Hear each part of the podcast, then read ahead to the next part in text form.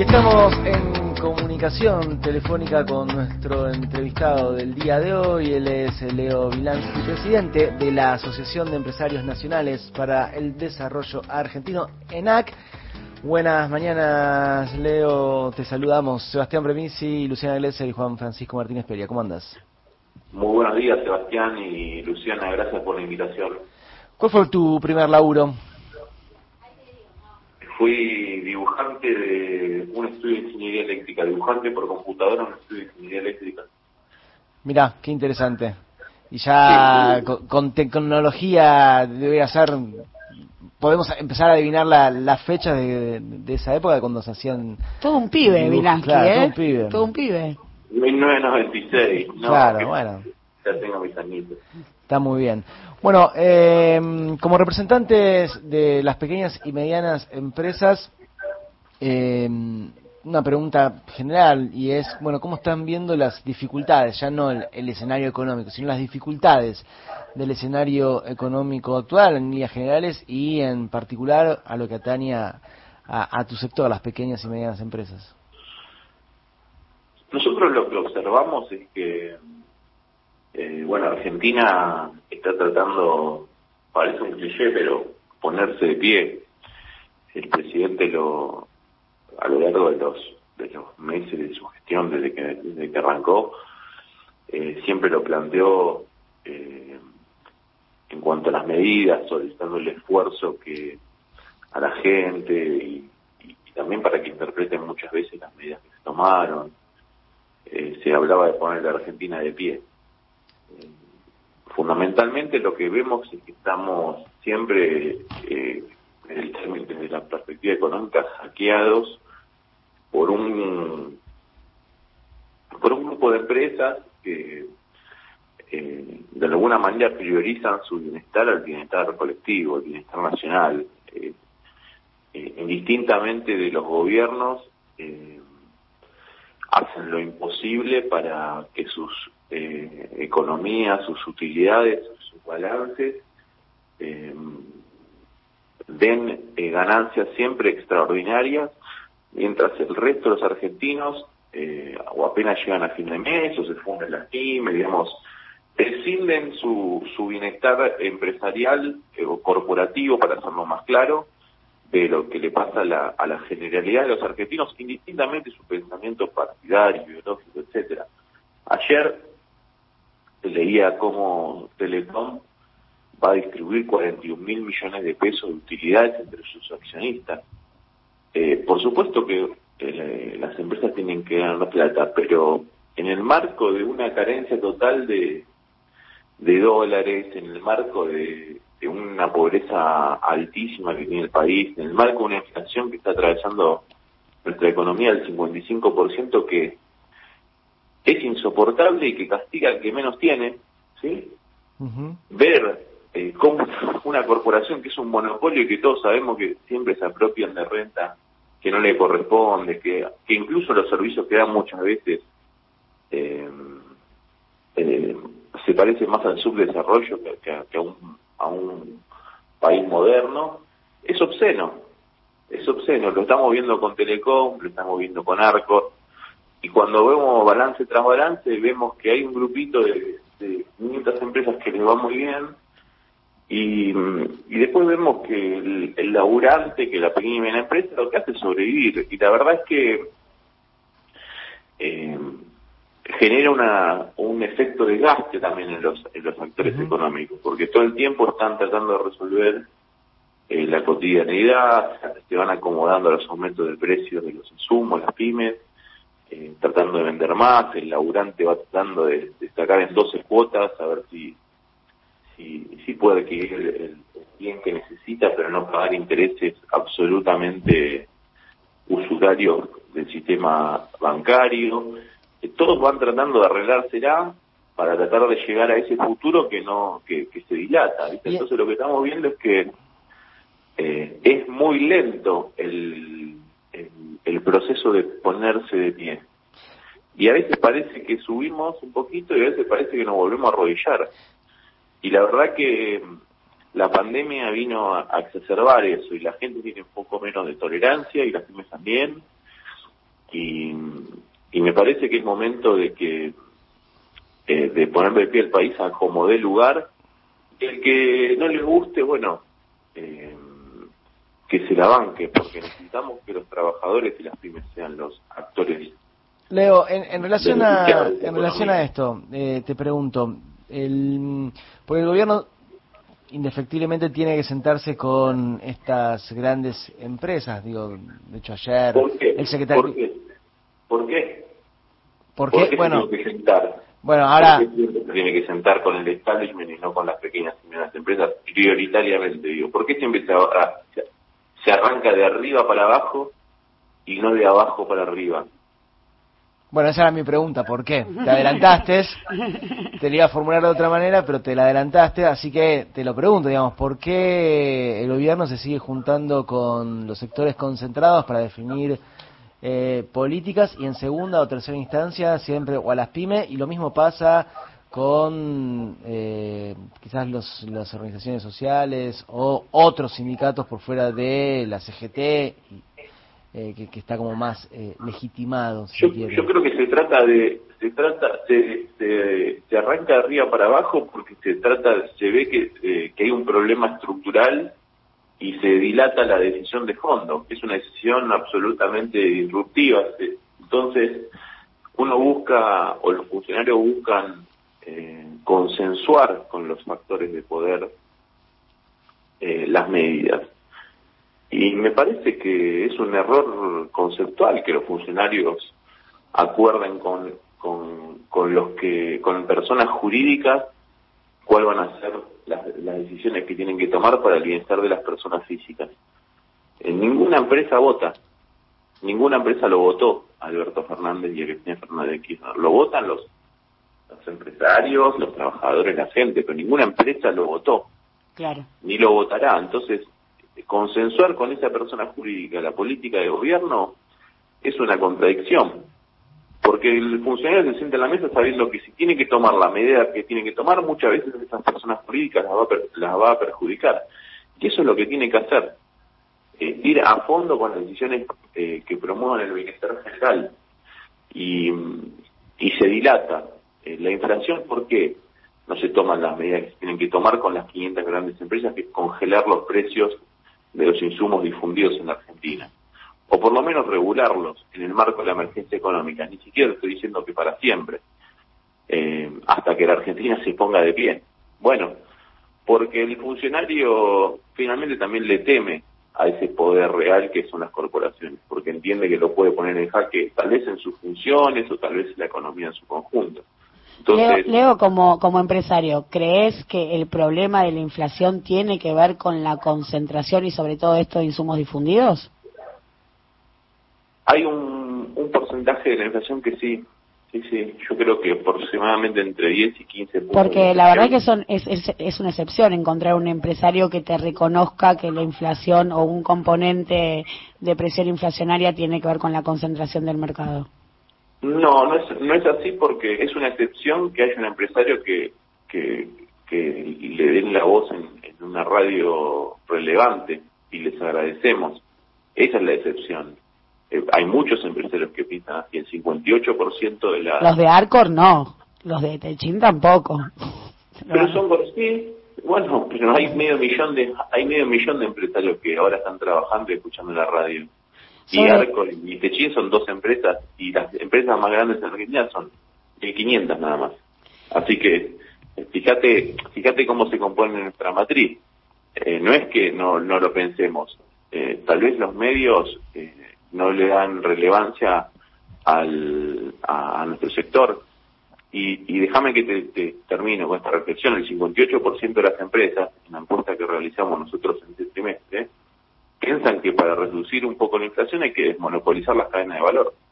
A eso iba, porque tengo en mi mano la encuesta de expectativas económicas que realizó el ENAC, que son los Empresarios Nacionales para el Desarrollo Argentino, entidad que vos presidís sobre el primer trimestre del año y los indicadores o las respuestas que vemos, bueno, por un lado indicadores positivos de eh, recuperación de ventas, no capacidad instalada eh, eh, en, en, tendencia al alza y también componentes de estos, ¿no? Digo, vaso medio lleno y vaso medio vacío. ¿Querés destacarlos vos? La mirada de esto. Es un universo bastante importante, más de 550 empresas, ¿no es cierto?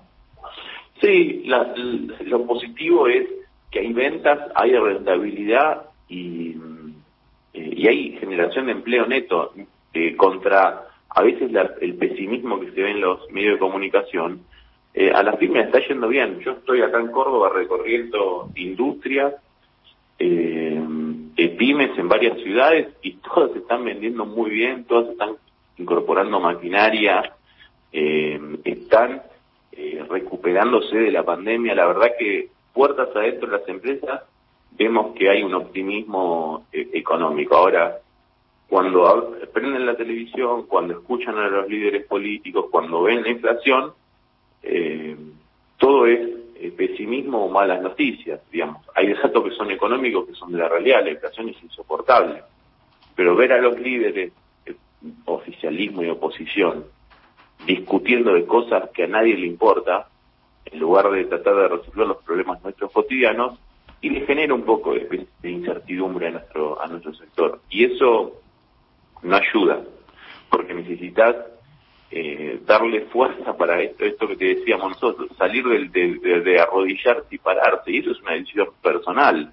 Hoy un empresario eh, que decide comprar una máquina es una decisión política. Muchas veces no hay una decisión económica que lo respalde, que diga, sí, sí, comprar la máquina que vas a ganar más plata. Es una decisión política de decir, voy a invertir para salir adelante. Bueno, necesitamos que los eh, que el gobierno nacional lidere el optimismo eh, y también con iniciativas ¿no? que respalden ese optimismo para que finalmente los empresarios pymes sean los que eh, prendan ese motor eh, magnífico que es el, creador de, empleo en la Argentina. Necesitamos incorporar un millón de puestos de trabajo registrados. Luciana, ahí está el desafío último de Alberto Fernández.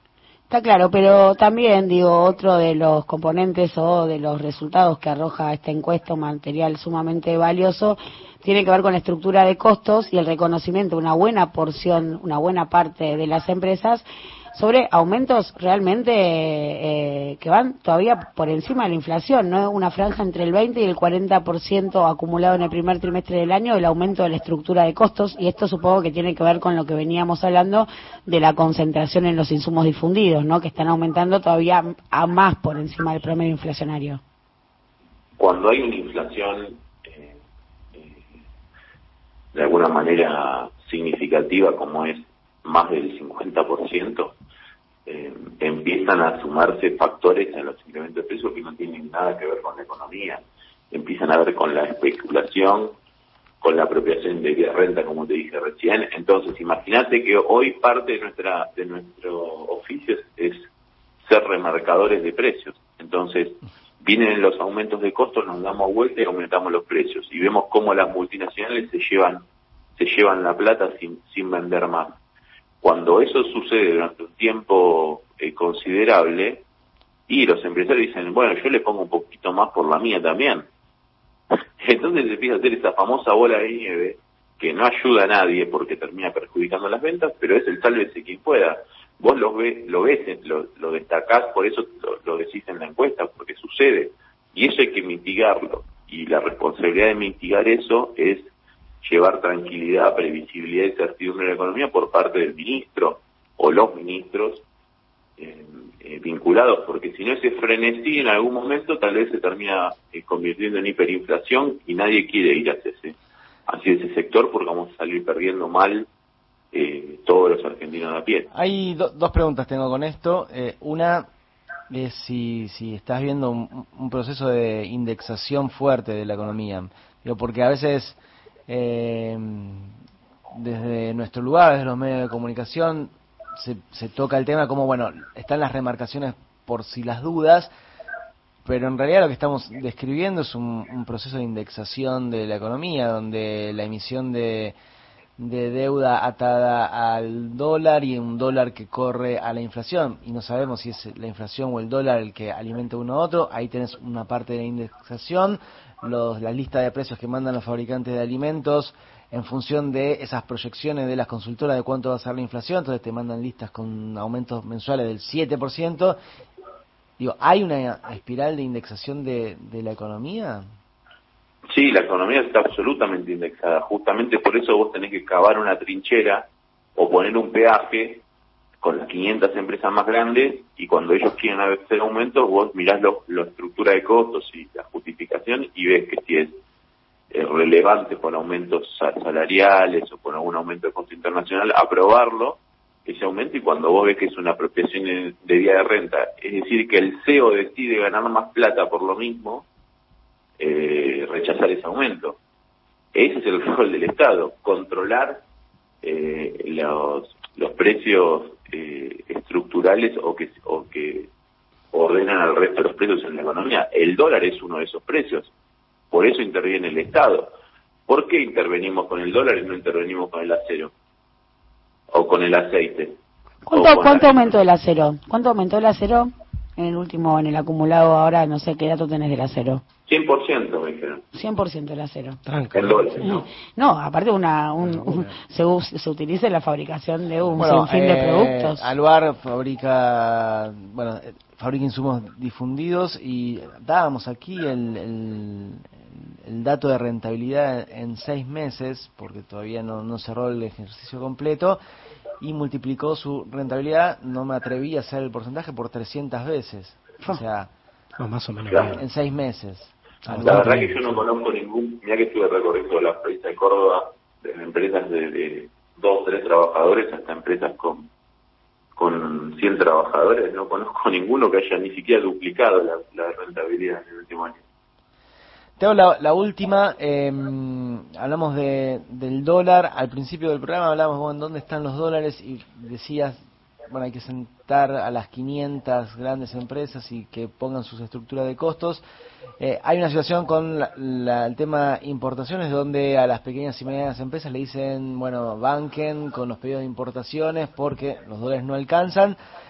Es, los dólares no alcanzan porque se los estamos dando a, los grandes importadores y ningunean de alguna manera a las pymes. Uno cuando consulta en el Banco Central te dicen, y bueno, eh, las pymes también eh, se sobreestoquean, también utilizan el canal de importaciones para adelantar importaciones.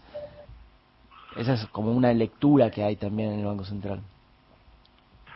Mira, primero yo quiero decir, eh, para que quede clara nuestra posición, que estamos absolutamente de acuerdo con la administración de las importaciones y con la administración de nuestra política económica. Es decir, creemos en un Ministerio de Desarrollo Productivo que administre las importaciones para que se sustituyan y se cree nuevas unidades industriales en la Argentina o se potencien las existentes que han invertido y que han apostado por la Argentina.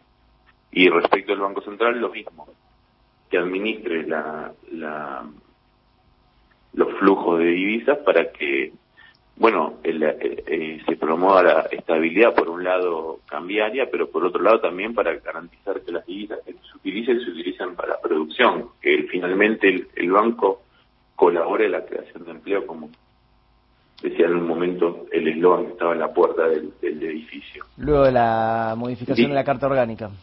Claro, dicho esto, estamos hoy en una medida que estrangula los dólares para importar nosotros no creemos que le dan los dólares a las grandes empresas y no se los dan a las pymes. Nosotros creemos que grandes empresas se han llevado eh, con maniobras especulativas dólares anticipadamente, sí, sobre todo cuando el dólar estaba a 70 eh, pesos, y que hoy esos dólares eran necesarios para que las pymes puedan importar y no están entonces pagamos justos por pecadores.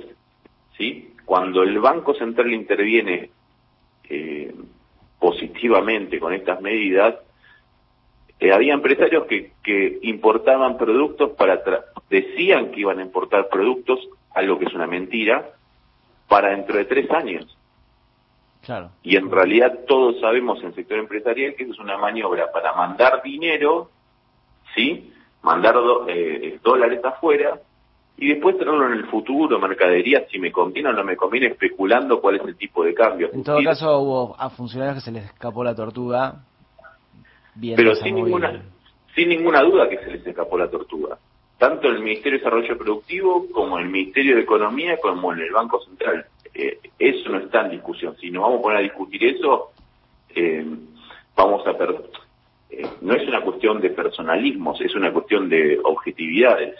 claramente se escapó la tortuga. Ahora, eh, nosotros operamos sobre la coyuntura real.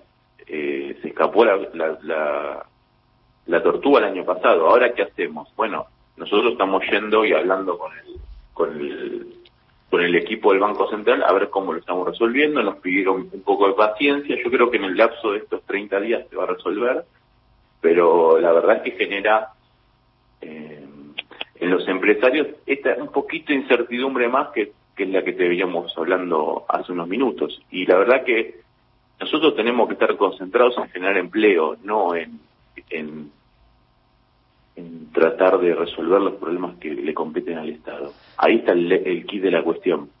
Leo Vilansky, te agradecemos muchísimo la comunicación con Alafuentes a usted por darle voz a la empresa nacional de Muchas gracias. Buen fin. Un abrazo. Era Leo Vilansky, presidente de la Asociación de Empresarios Nacionales para el Desarrollo Argentino, ENAC. A las Fuentes, todos los sábados de 7 a 9 por Radio Nacional.